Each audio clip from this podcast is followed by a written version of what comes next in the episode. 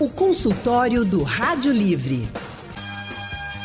Gente, Pernambuco tem até agora 95 mil casos registrados da Covid-19, mais de 6.500 famílias viveram o luto por causa dessa doença. Os números foram divulgados nesta sexta-feira pela Secretaria Estadual de Saúde. Mas esses números, gente, também mostram que o Estado passou da marca dos 70 mil curados da doença. Nós sabemos que não se mede uma tragédia pelo número de sobreviventes, mas são eles que alimentam a esperança que a gente tanto precisa para enfrentar esses dias difíceis. E esses sobreviventes, principalmente aqueles que enfrentaram a forma mais grave da doença, podem dizer com propriedade qual é o tamanho desse problema que a gente enfrenta e ainda dá o alerta para quem, apesar de todos os números, ainda não acredita na realidade de uma pandemia. Então, o consultório do Rádio Livre de hoje é dedicado a essas pessoas que estão representadas aqui pelo médico pneumologista do Hospital Otávio de Freitas e do Real Hospital Português, doutor Isaac. Segundo o doutor Isaac, muito obrigada por estar aqui com a gente. Obrigado. Boa tarde a todos.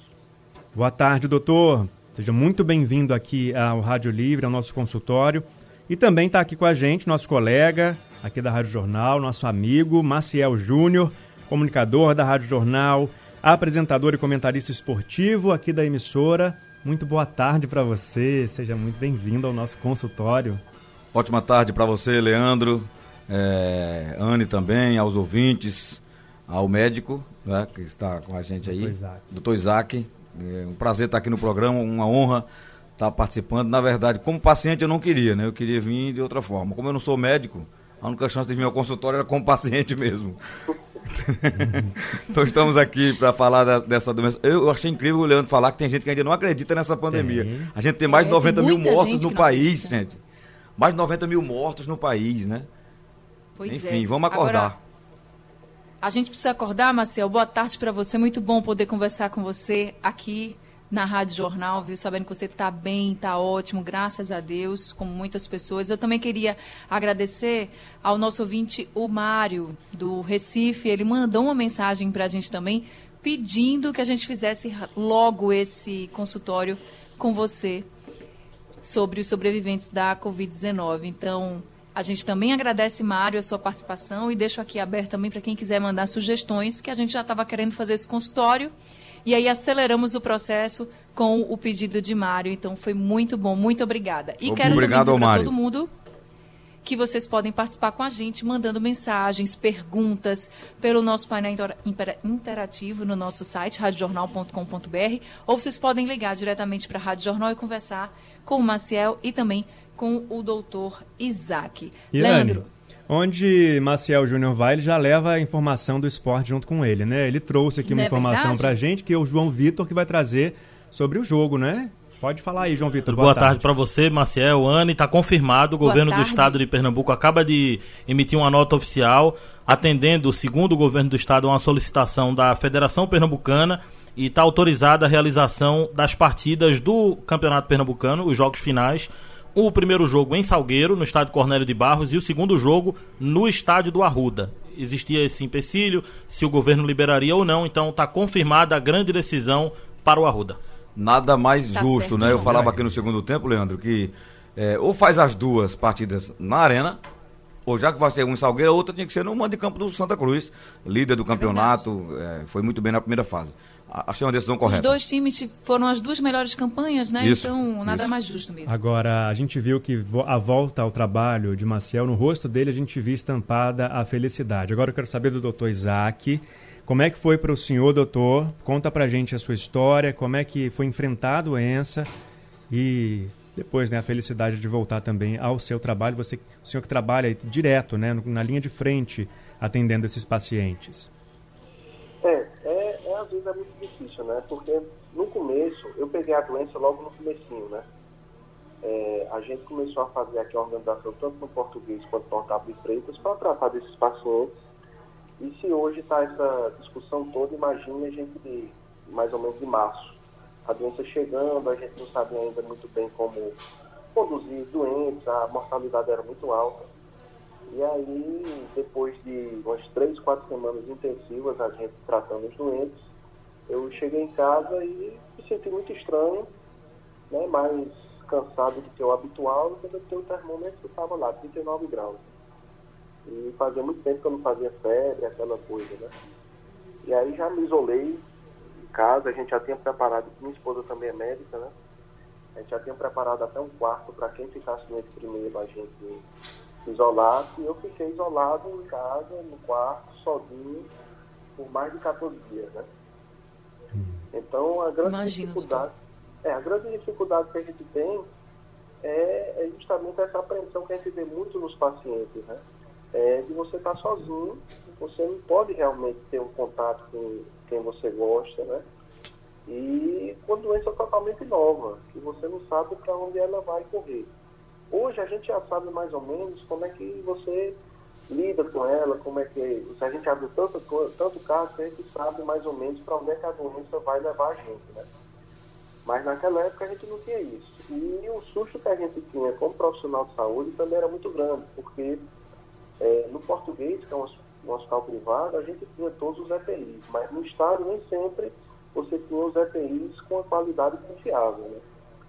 Então, é, o mundo todo procurando EPI para se proteger, que é o, é equipamento de proteção individual, e às vezes chegava um, um, tipo de, dessa proteção no estado que a gente não sabia de onde vinha, não tinha marca, não tinha é, velcro, não tinha, não, não tinha nada, não tinha referência nenhuma, você não sabia nem de onde vinha para se você procurar uma referência, né?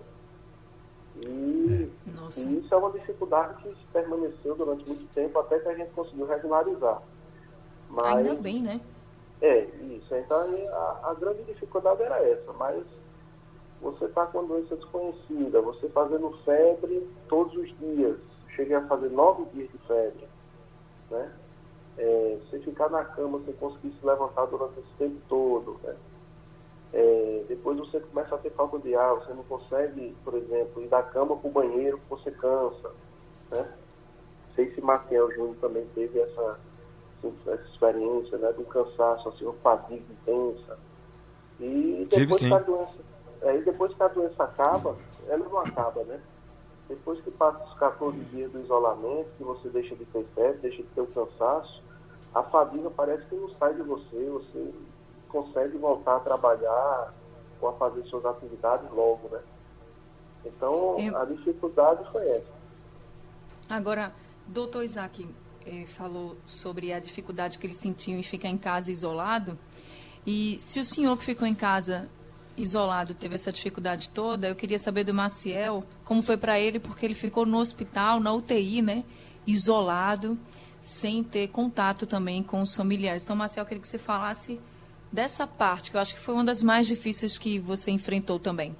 Verdade. Eu ouvi o doutor Isaac falando aí do, da utilização dos equipamentos, dos EPIs, e eu lembrei, eu acho que eu peguei o vírus lá ali em começo de abril, justamente, não sei se, se vocês lembram, mas havia uma orientação do Ministério da Saúde para que a gente deixasse, nós deixássemos as máscaras para os profissionais de saúde, que estava começando a faltar nos hospitais. Isso. E eu não usei naquele começo também não, eu usava álcool em gel e tudo, mas não usava as máscaras, porque atendendo até esse pedido, para que a gente não comprasse, não com uma correria né, para a compra dessas máscaras aí, que fez faltar, inclusive, no, nos hospitais. E eu não, não, não, não usei no comecinho ali, acho que até peguei por isso, né? É, e a, a, o meu foi também como o doutor falou. É, de início eu tive uma febre, e minha pressão subiu um pouquinho. E eu não tinha, eu não tive perda de paladar no começo, nem de olfato. É, eu não tive, pessoas apresentaram muitas dores no corpo, diarreia eu não tive. Eu tive uma febre que dá aquela moleza no corpo, né? Isso me levou já a primeira vez ao hospital. Eu fui, antes de ser internado mesmo, eu fui uma vez ao hospital e voltei para casa. Na primeira febre, como eu tive trombose o ano passado, eu fiquei com muito medo. E fui lá, expliquei, ó, já tive trombose, estou com medo que seja esse vírus e tal. Mas aí minha pressão estava normal, viram saturação estava é, boa ainda. E eu só tinha febre, que era uma febre pequena, de 37,5 mais ou menos. É, e aí me mandaram para casa. Eu fui ao Hospital Esperança e disse, olha, é, com esse quadro aqui é, é até ruim você estar tá aqui, porque está chegando muita gente com o vírus é, há muito contágio, né? Então vai para casa. Se apresentar sintomas mais sérios, mais não graves, tinha facilidade do teste volta. que a gente tem agora, por exemplo. Não, não tinha. Nem lá fizeram na, na hora. Eu fui para casa. E aí, com eu fui para casa, melhorei, a febre baixou, minha pressão normalizou, eu nunca tive pressão alta mesmo. E aí eu fiquei acompanhando ali, mas já tava, eu achei que estava melhorando. Só que dois dias depois começou uma tosse do nada, uma tosse seca. Aí eu já desconferi, rapaz, é, era febre, agora tosse. E após a tosse veio esse cansaço que o doutor relatou aí, que, que eu não conseguia, você não conseguia andar dentro da sua casa para ir da sala para o quarto, do quarto para a cozinha. E eu fui tomar banho uma noite de domingo, é, e aí cansei no, no, banheiro, tomando banho, um cansaço muito forte. Aí eu saí rápido e foi aí que eu pedi meu filho para me levar no hospital. Eu achava que isso ia aumentar muito, se fosse a noite ali eu não ia suportar. Esse foi o primeiro dia dos 28 que isso, você passou foi. internado, né? Esse dia 20 de abril, quando Bom... eu dei entrada mesmo, com essa fadiga, com essa despineico, né? Muito. Tanto que eu não consegui nem ir pro carro. Meu filho trazer mais perto do, do, do meu prédio para poder não andar muito e, e é porque eu estava cansando muito. Vamos fazer o seguinte, então. Você já desconfiava um... ali, Marcel? Gente... Já. A partir da tosse, Anne, e do cansaço, eu desconfiei que era o vírus. Consultório do Rádio Livre hoje está recebendo duas pessoas que passaram pela Covid-19. Maciel Júnior, nosso colega aqui da Rádio Jornal, enfrentou a forma mais grave da doença, ficou internado. Dr. Isaac Secundo, que trabalha na linha de frente no atendimento aos pacientes com a Covid-19, pneumologista também pegou a doença e hoje eles estão aqui contando para a gente como é que foi essa experiência para servir de alerta, né, para as pessoas que ainda, apesar de tudo, não acreditam, acham que a doença não é grave e que insistem em não cumprir as determinações das, das autoridades de saúde. Marcel estava contando para a gente do momento em que ele foi para o hospital e aí esse foi o primeiro dia Isso. de 28 que você é. passou lá, né? O que me levou ao hospital foi o cansaço. Eu queria até perguntar para o doutor Isaac, é, você tomou algum, algum medicamento em casa durante o período que ele sentiu mais cansado, sim, sim. fadigado? Tomei. Na verdade, só fiz um comentário até para fazer de sofá, Marcelo, foi o seguinte. Naquela época, de março, abril, a gente não tinha muito claro, pelo menos aqui no Brasil, que a gente deveria usar máscara todo mundo.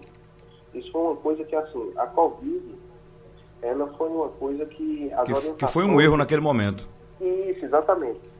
Que a gente veio é, mudando as orientações muito rápido com a dinâmica do, da globalização, da internet, da informação. As condutas que eu tomava numa semana, praticamente eu mudava na semana seguinte. E uma das coisas era essa da máscara. Quando chegou a informação aqui, a gente, por exemplo, só deixou realmente, só fechou o consultório, por exemplo, na primeira semana de abril, que já era para ter sido fechada logo no final de março, né? Então tem algumas coisas que foram um pouquinho atrasadas, sabe? E uma das coisas que eu acho foi essa coisa da máscara. Eu acho que a máscara devia ter sido instituída, mesmo essa máscara de pano que a gente usa hoje, né? De TNT, já devia ter sido uhum. instituída bem antes, né? Isso. Com certeza, é o que eu imaginei, acho que peguei até por isso. Então, voltando aqui, Leandro, o que me levou ao hospital foi o cansaço. Eu, eu tinha muito medo. Eu tomei em casa um remédio para febre. Eu, ou aqueles remédios de gripe mesmo, só, e que, que não me ajudaram em nada. E no hospital, ao chegar, eu lembro que eu fiz uma radiografia ainda na emergência, e meu pulmão, segundo a informação do médico lá da emergência, já tinha 25% comprometido. Né? Aí depois veio a tomografia, que deu mais feia ainda no dia seguinte, mas já começaram a me medicar com o que o protocolo mandava no momento, né? Eu tomei de tudo, cloroquina, de azitromicina. É, eu, to, eu, tomei até, doutor, o, aquele remédio H1N1, é, é, é Tomiflu, como é o nome? Tamiflu. Tamiflu. Porque Tom... naquela época também, viu, Marcelo? A gente tinha vários casos que a gente internava no hospital, fazia tanto o teste do Covid, quanto o teste do H1N1 uhum. e de influenza, que são as gripes. E tinha muito paciente que era H1N1. Só que era um H1N1 muito mais leve do que aquele que a gente viu em 2009, 2011. Então o paciente era negativo para a Covid e tinha muito H1N1. Então, como a gente não tinha como. Que são sintomas parecidos, né? Isso. Como não tem como a gente diferenciar, a gente começava com tudo mesmo. E quando os exames iam saindo, a gente ia retirando as medicações. Ah, foi H1N1 negativo, retirava o Tamiflu. Foi o Covid negativo, aí retirava naquela época cloroquina, azitromicina, né? Até que... Maciel. Oi. Chegou algum momento que você pensou que não ia conseguir vencer quando você estava lá na UTI? É, esse momento teve, mas eu não vivi sabendo, né? Eu, foi o momento que eu estava entubado, uma das noites da, da, da, minha, do meu coma induzido, que minha saturação baixou muito, a gasometria também era muito baixa, e eles temeram muito, o doutor sabe qual é o, o, o procedimento, eles me pronaram, é, mas é eu estava entubado. Pronar é quando vira de bruxo. Em, emborca, bota você deitado emborcado, e nessa manobra eu perdi o tubo, pra você ter ideia como eu passei por, por um perrengue. situação dramática. É, aí tiveram que reentubar, mas graças a Deus reentubaram, eu não senti nada. Estou dizendo a vocês que porque me contaram depois do que, do que eu passei, né? É, eu, eu entrei dia 20, dia 23 eu desci para a UTI. É, acho que dia 25 de abril foi quando eu fui realmente entubado. Dali por diante, até o dia que eu passei 12 dias, né? Até começo de maio, é, eu não. Só sonhava. Sonhei muito, mas não, não, tinha, não vi esse momento grave, Anne. Meu filho, claro, a apreensão da família, meu, minha família que viveu, porque a cada boletim que era informado que era passado, o médico dizia a real situação, né? Que eu era um paciente viável, tá, quando estava estável, estável, mas quando eu fiquei, um termo que eles usaram muito, ó, tá ruimzinho hoje, eu fiquei ruimzinho mesmo. Ao ponto deles acharem que eu não, não venceria. Eles acharam que era, era difícil minha recuperação pelos parâmetros muito baixos né, de, de a gasometria e a saturação. Mas na, na primeira pronagem, eles viram que eu dei uma reagida. O pulmão ventilou melhor e tal, e aí eu fui reagindo.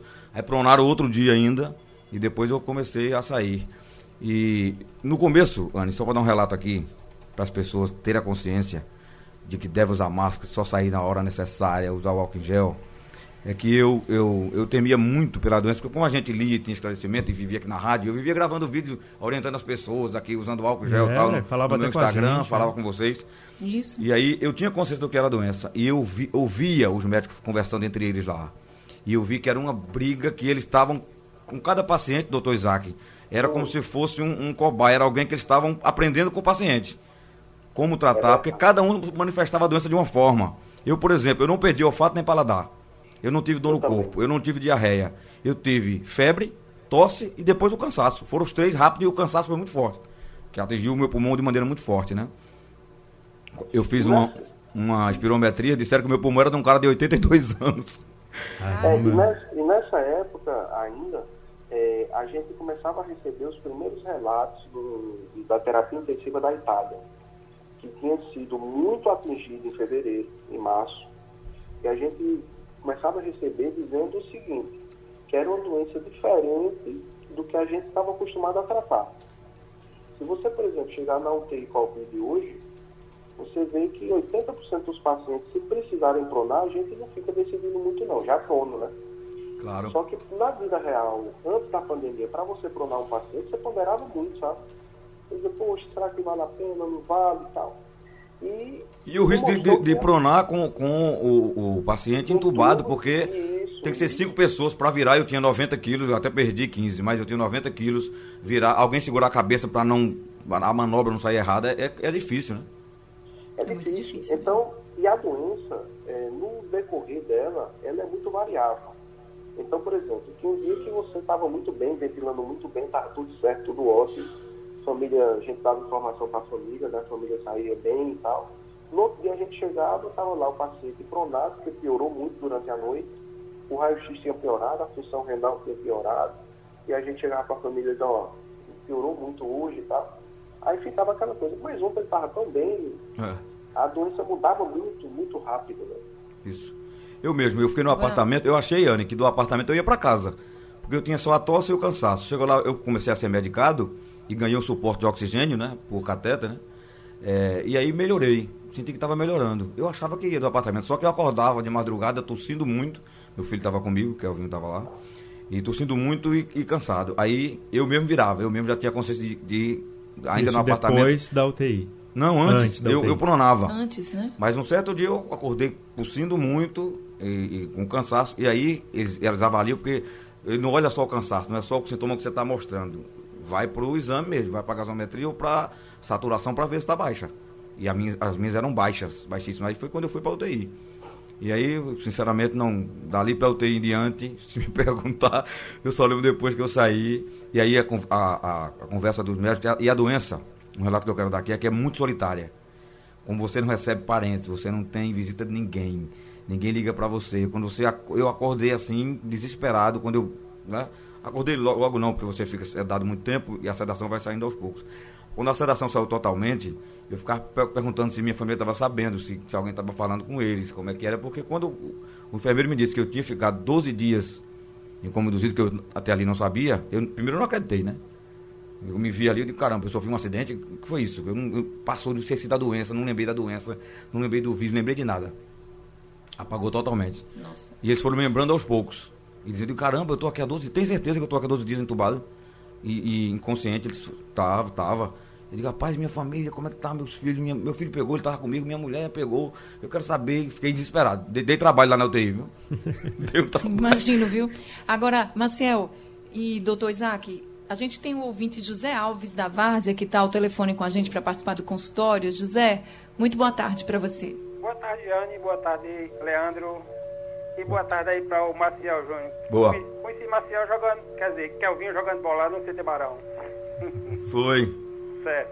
E uma pergunta para o doutor é o seguinte: é, minha filha é fisioterapeuta, ela trabalha de UTI, ela trabalha sempre tubando paciente no IMIP e Hospital Alfa, em Boa Viagem. E até aqui, graças a Deus, ela não pegou nem a, a gente aqui. Minha mãe tem 95 anos, protegida também. E graças a Deus até aqui ninguém pegou. É milagre o que será, hein? Que ela disse que quase todas lá pegaram, menos ela. Não, na Doutor verdade, Isaac? Como, como, é o nome dele que eu peguei? José. José. Olha, seu José. Não, não é milagre não. O que acontece é o seguinte. É, se você realmente se proteger bem, seguir todo o protocolo, quando você está lá na UTI, você não vai pegar doença é, talvez o local mais seguro que exista dentro de, do hospital seja a UTI. Porque todo mundo está de máscara, todo mundo está paramentado com aquele capote impermeável, está de touca, está de face shield, que é aquela membrana que você coloca na frente. Então é muito difícil você pegar isso. Geralmente a gente contrai a doença justamente em ambientes mais inofensivos. Por exemplo. Onde você relaxa, né? Isso. Por exemplo, supermercado, por exemplo, você ir uma, como eu, infelizmente a gente viu muito, né? Teve aquele auxílio da caixa, você passava no centro lotérico. Nas farmácias. Muita gente na farmácia. Então, por exemplo, eu tenho certeza que eu contraí essa doença com um colega também médico. E a gente estava conversando justamente sobre um caso no consultório, aqui tá, não sei o que e tal. Sem máscara, né? Porque a gente tinha saído lá do setor Covid, viemos do consultório, cada um tomou seu banho e a gente conversando, provavelmente eu devo ter pegado, que ele depois confirmou, devo ter pegado dele num momento totalmente informal. Né? Então, no ambiente de trabalho é muito difícil, se você seguir todas as recomendações, é muito difícil de você contrair. Agora, o grande cuidado que a população tem que ter é que esse rigor que a gente tem dentro do hospital, a população tem que ter com esse rigor fora também. Então, é sempre estar lavando as mãos, nunca levar as mãos ao rosto e sempre estar de máscara. Se você fizer isso, você vai reduzir esse contágio de infecção a menos de 5% se você tiver contato com, com o vírus. Né? Então, isso é que é muito importante. Né? Principalmente ela, né, que é uma pessoa que lida diretamente e tem uma pessoa de 95 anos em casa. Né? Então, ela tem várias, tem, tem essa pessoa que ela pode transmitir, né? Ô, Leandro, tá certo, quando, Leandro. quando, eu falei, viu, Anne, é, a solidão da doença em relação à família e tal, alguém pode perguntar, ah, e, os, e os médicos não estavam lá? Estavam. Na UTI, como o doutor falou, o médico chegava perto de você, parecia um astronauta. É, o capote, a máscara, o protetor facial, um, um, óculos, muitas vezes, eu, eu, tinha que perguntar o nome, ele se apresentava, é, médico tal, infectologista, ou é o cardiologista, ou era o fisioterapeuta, para a gente identificar. Mas só, só via os olhos. Você não via a expressão da pessoa, entendeu? Não, é, é a, o tratamento lá dentro da UTI ele é delicadíssimo, né? Como, é, como são todas as UTIs. Mas nessa doença, pela incerteza que eu tinha, eu tinha incerteza, primeiro se eu ficaria bom, quando eu, eu saí do coma, que foi estubado e tal, depois veio aquela fraqueza que eu não, levantava, não tinha força nas pernas, pela perda de massa muscular, né? Que também a gente é afetado por isso. Lembro que fiquei em pé a primeira vez, não consegui segurar o corpo, tive que deitar. Aí aos poucos eu fui levantando, sentando no sofá, vindo, é, aí não ia ao banheiro, enfim. Era, foi, foi, foi duro, foi difícil. E do lado de fora aqui tinha é, muita torcida para né? você, ó, o Maciel. Carlos do R6 Ibura mandou aqui no painel interativo, olha. Maciel Júnior, eu sou Carlos Alberto da UR6, sou natural de Limoeiro. Quando você estava internado, em todos os boletins médicos que eram divulgados, eu dizia: Deus vai devolver a saúde a Maciel Júnior. Valeu, conterrâneo aí. e doutor, Ele, o Marcel falou aqui que ele via muitos médicos, quando os médicos se apresentavam, falavam qual era a especialidade. Depois ele ainda teve esse processo de reabilitação. É uma equipe muito grande para dar conta de um paciente, né? Tem que ser assim, né? Sim. A, a, a doença, ela talvez seja uma das doenças mais complexas que a gente conhece. Ela pode afetar o sistema neurológico, o sistema cardíaco, pulmonar, que é mais comum, que a gente sempre ouve muito falar, né? Mas também o sistema renal. Então, tudo isso pode ser afetado e a gente precisa de toda uma equipe que esteja preparada para tratar do paciente. E essa coisa que, ele, que Marcel falou, realmente, apesar de você estar na UTI cercado de gente, você olha todo mundo é igual. Todo mundo está vestido da mesma forma, com a mesma cor de roupa, com a mesma máscara, não tem aquela individualidade que a gente sempre coloca, né? É, e depois de um tempo, a gente, a gente, até começou a usar, por exemplo, o Face Shield com o nome da gente, né? Doutor Isaac, doutor Flávio, né? doutora Renata, justamente para identificar, olha, eu sou doutora Renata, está aqui na minha identificação e tal, para ver se a gente conseguia ter um, uma aproximação maior com o doente, tentar humanizar um pouco mais uma situação crítica, né?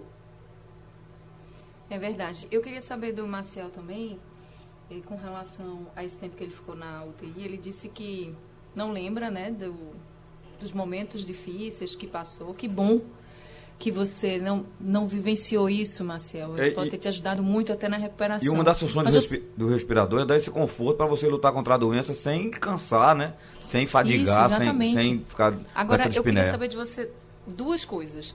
Quando o médico te disse que você ia para a UTI, como foi que você reagiu? E se você lembra dos sonhos que você teve enquanto você estava sedado? lembro, lembro, lembro de alguns. É, eu tive muito medo na hora, porque ali eu senti que eu não estava melhorando, né? Porque se eu estivesse melhorando, eu ia do apartamento para casa, eu não ia do apartamento para UTI e da UTI para entubar. Eu tive muito medo pela incerteza que eu via que os médicos tinham dado. Eu tinha, né, aliás, os médicos tinham, imagina eu, né, leigo na, na, na medicina, na ciência é, embora a gente lesse, lesse informações e tal, pegasse informações sobre o vírus, eu sabia que eles estavam lidando com algo novo, que tinha que ver como eu reagia, ver a questão do meu pulmão, ver qual medicamento ia dar certo no meu organismo, porque tem um, um medicamento que vai funcionar para o Leandro, funciona no Dr. Isaac, é bom para a Anne, mas para mim não vai funcionar. A cloroquina fez mal a muita gente no coração. Eu tomei, graças a Deus não atingi o meu, fiz depois ecocardiograma, fiz alguns exames recentes, eu não tive nenhum dano no coração, nem dano renal, nos outros graças órgãos, a graças a Deus. Eu fui atingido de forma forte no pulmão, que estou recuperando. Aí, pós alta, estou fazendo muita fisioterapia respiratória e muscular e motora para poder recuperar totalmente a força, porque o pulmão precisa dessa força muscular também, né? Pra, ele é um processo de encher, murchar, encher, o processo da respiração. Quanto aos sonhos, Anne, eu sonhei, eu, eu sonhei indo na minha casa e engraçado que eu vi, a cena que eu vi no filme, minha mulher contou depois, que eu vi ela rezando lá, com uma mulher que eu não lembro quem é, só não identifiquei a, a segunda mulher. É, e me vi numa casa, eu já falei aqui isso, os meninos ficaram rindo no posto da panela, que eu também não sei. Pessoal do posto da panela, depois me diga qual foi a casa que eu fui aí. eu apareci nessa casa lá com as pessoas na mesa, numa mesa, dois idosos, eu falava, eles não respondiam. Essa mulher passava pro quarto, depois me dava algo para eu beber, eu bebia, passava mal. Uma loucura. Depois no Recife Antigo, vi uma vez lá numa tenda gigante, tinha até artistas, atores e tal. Enfim, foram sonhos assim, malucos, né? É, andando é, perto do meu bairro. Eu, eu andei, eu saí, eu andei um bocado, viu, Anne? Eu só não vim aqui na rádio, eu acho que eu não queria trabalhar, não. Na... Você estava de férias, Marcelo? É, foi, eu estava de férias, eu acho que eu não vim na rádio porque eu estava de férias, meu, meu subconsciente mostrou isso. E aí. Sabia. E depois que eu saí do, do coma, aí foi, foi, foi um processo lá, né? Porque eu voltei, eu voltei desorientado, viu, doutor Isaac? Uhum. Disseram. Na verdade, essas drogas que a gente usa para melhorar, assim, é, os medicamentos que a gente usa para você se adaptar bem à máquina, eles têm que ser feitos mesmo. Eles foram feitos para causar uma amnésia no paciente e tirar a dor. Então, o objetivo dela é esse mesmo, é você não lembrar do que aconteceu. Eu esqueci né? parte, né? É, essa, a minha descida para UTI eu lembro que eu tive que dar aliança ao meu filho. Não entra né, com correntes, com aliança na, na, na UTI. Isso, não entra, porque é, aí pode, pode ter contaminação. Né? Mas essa imagem veio na minha mente quando o enfermeiro falou para mim, porque quando eu acordei logo, eu já acordei, o médico eu passei um dia assim, olhando no horizonte, mas não falava nada. Ele até estimulava, perguntava, o pessoal balançava a cabeça que estava tudo bem. mas não falava. No segundo dia eu já falei, foi quando eu chamei o enfermeiro e perguntei o que era que eu tinha, que eu estava fazendo ali e onde era que eu estava. Aí ele me disse que eu estava na Ilha do Leite, no hospital, Esperança. Tá. Aí eu disse, sim, fazendo o quê? Eu sofri um acidente? Porque eu estou assim, todo monitorado, com, no peito, no braço, com dois acessos no pescoço, outro no braço. Aí ele começou a me explicar, disse, não, o senhor, veja bem, em abril, quando o senhor entrou aqui, eu disse, tu tá falando em abril por quê? A gente ainda está em outro mês, é? Ele disse, ah, já estamos em maio. Já é dia 10, já 11 de maio. Eu digo, tem certeza? E, e foi que dia que o senhor que foi para UTI? Foi dia 22 de abril, acho. 22 de abril. 22, Ficou 23. até o final, ao comecinho de maio. Eu saí da UTI dia 12 de maio. 12 de maio. Aí eu digo, caramba, tu tá falando do mês como se abril fosse longe. A gente não tá em abril ainda não? Aí disse, não, já passou abril, já tá em maio. O senhor tá aqui há 12 dias. Aí eu fiquei, eu me assustei, né? Aí comecei a questioná-lo. Ah, não, não é verdade, eu não acreditava. E vendo as outras pessoas lá, eu digo, o pessoal aqui caiu no avião, só pode ter sido, né? Porque tá um estrago grande aí, né? E ele começou a rir. E aí depois eu fiquei falando muita coisa torta. E, um, um chefe, um técnico de enfermagem me, me, disse que eu chamei ele uma vez e disse, ó, vai naquela mesa ali, pega aquele papel que ali é o meu atestado de óbito. Aí ele mas, disse, como é, Marcel? Eu disse, vai lá, meu amigo. Mas é, é uma coisa que é o seguinte, viu, Marcel? Hum. É, eu, eu também faço medicina do sono, né? Eu sou especialista nisso. É, esses sonhos que a gente tem, né? É justamente das nossas angústias e dos medos que a gente tem, sabe? Então, quando você sonha, você está num estado do sono que a gente chama de sono REM. E esse sono REM é muito embaralhado. E são coisas bem fantásticas. É como se você estivesse escrevendo uma coisa aqui, quando você olha, você está voando, você está debaixo d'água, umas coisas bem fantásticas. E eles refletem muito o que a gente está pensando. A gente não para de pensar quando está sedado, né?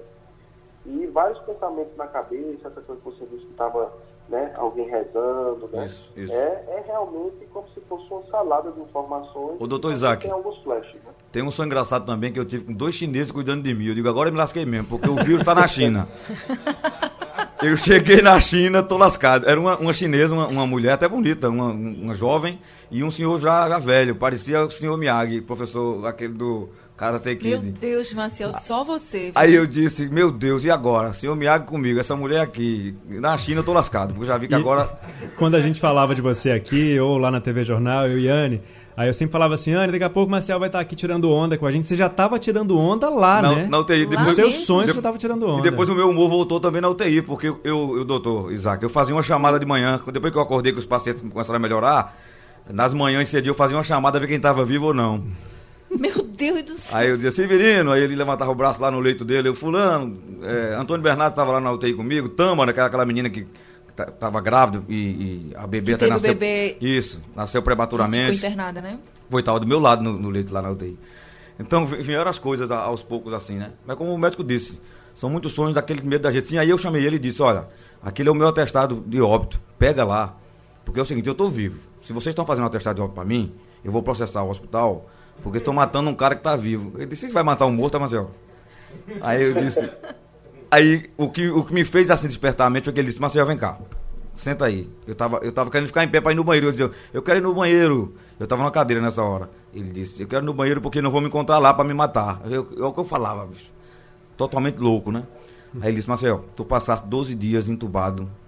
Aí, totalmente é, é, sem ação nenhuma. Tu acha que a gente quisesse matar, não ia matar tu dormindo, não? Aí sonhando. A gente vai matar depois que tu saiu, estubou, tá falando comigo aqui.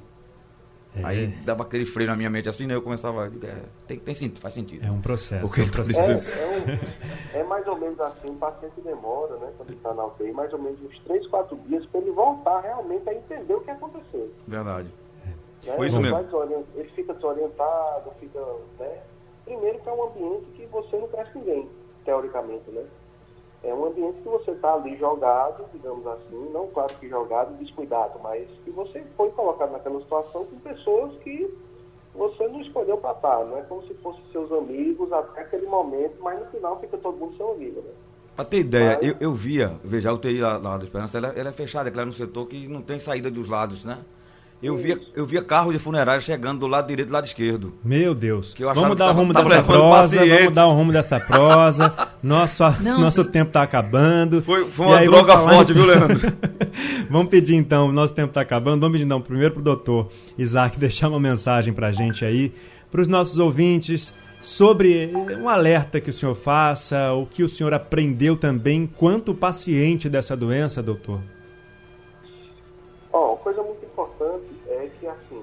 apesar de você estar numa situação muito difícil, é, é uma coisa que vai passar, né? Você tem que realmente pensar positivo, né? É, Marcel pensou algumas coisas aí dos sonhos, né? Mas você pensar realmente, tentar ter um pensamento positivo, né? Você realmente é, tentar fazer alguma coisa para ocupar sua mente, ter uma saúde mental nesse sentido.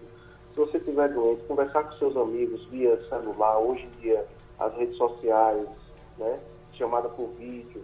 É muito importante você estar isolado, mas você não deixar o relacionamento social. Então, acho que a grande mensagem é que, apesar de você estar doente, numa situação difícil, você continua sendo você e você tem que conversar com seus, seus amigos, ver como é que eles estão. E sempre é orientado dizendo assim: olha, a gente quer saber como é que está a vida de vocês, a gente quer saber se eu estou doente agora Lógico que eu vou comentar alguma coisa, mas a gente sempre tem que pensar em outra coisa para ocupar sua mente. E para as pessoas que ainda é, conseguiram se proteger, não tiveram, a, não contraíram a doença, é continuar se protegendo. A proteção principal que a gente tem hoje é isso. A gente tem o um distanciamento social, sem essa quebra do relacionamento social, né? usar máscara, lavar sempre muito as mãos e não evitar tocar as mãos nos olhos. Acho que essa é a grande mensagem para todo mundo. Obrigado, doutor. Tá certo. Maciel? É, eu, eu, eu vou seguir a linha do, do doutor Isaac. Aliás, algo que eu fiz desde o começo. Eu acho que num momento como esse, uma doença dessa, temos que seguir a orientação dos cientistas, dos profissionais de saúde. Nem de político, nem de, de, de ninguém que não entende, né? Você pode até consultar um amigo que tem um esclarecimento maior e tal, mas seguir sempre a orientação médica, né? Por segui-la, é, você vai ter uma chance de, de não pegar, ou se pegar, você ter uma, uma orientação melhor e se cuidar de uma maneira melhor. E não desistir de lutar, porque eu, mesmo inconsciente, eu acho que eu nunca desisti de lutar. É, quando eu, fui acometido pela doença, eu disse em casa, ó, se for o vírus, mas eu vou lutar, eu vou ficar bom, vamos ficar tranquilo, a gente vai lutar junto, vai voltar e voltei. Eu acho que o pensamento positivo, uma, essa corrente boa que vocês fizeram também. Né? Então, digo às pessoas, se não for necessário sair, não saia. Nós estamos saindo porque a gente precisa trabalhar. Eu já tive o vírus, Leandro também teve. Né? O médico, o doutor Isaac também teve. Então a gente já começou a sair para a rotina de trabalho. Mas quem não houver necessidade, não saia. Hoje você perde tudo, tem o telefone, tem o celular, né? É, se sair, saia protegido. Saia protegido com máscara, com, usando seu álcool em gel. Como o médico orientou aí, cuidado nessa mão na boca, nos olhos, no nariz, né? Que é justamente são porta, portas de entrada do vírus e seguir a vida em frente e rezar muito, viu, Leandro, para que os cientistas consigam essa vacina o mais rápido é. possível. A gente tem dado boas notícias Amém. aí, a, essas notícias só, só, vão melhorar. Se Deus quiser, a gente vai contar tudo aqui também no Rádio Livre. Olha, gente, obrigado, viu, Maciel? Obrigado, doutor, pela participação aqui no nosso consultório de hoje. Obrigado, uma boa tarde a todos e eu fico à disposição para qualquer coisa que vocês precisarem. Depois vou visitar Obrigada, o doutor Isaac. Depois Obrigada, vou visitar o doutor Isaac para ele falar dos sonhos para mim, essa medicina do, do, sono, dos sonhos. É bom, viu, Marcel? Acho que você deu umas andadas boas. eu doido para ir em Limoeiro não fui, ó. era longe, né? Eu acho que para ir a pé não dava não. Não dava, né, pô? Tem que ter também e a pé e doente também não podia ir para não levar a doença para minha cidade, né? E, e daqui a pouco também Marcel vai ter uma conversinha com o Wagner aqui, porque ele tá a gente tá, tá quase atravessando o horário dele Eita, aqui por causa da nossa conversa. Um abraço, Leandro. Um abraço, Anê. Um abraço, Maciel. Beijo, Obrigado, um abraço. Beijo, doutor Isaac. O consultório do Rádio Livre. Faça a sua consulta pelo telefone 3421 3148. Na internet www.radiojornal.com.br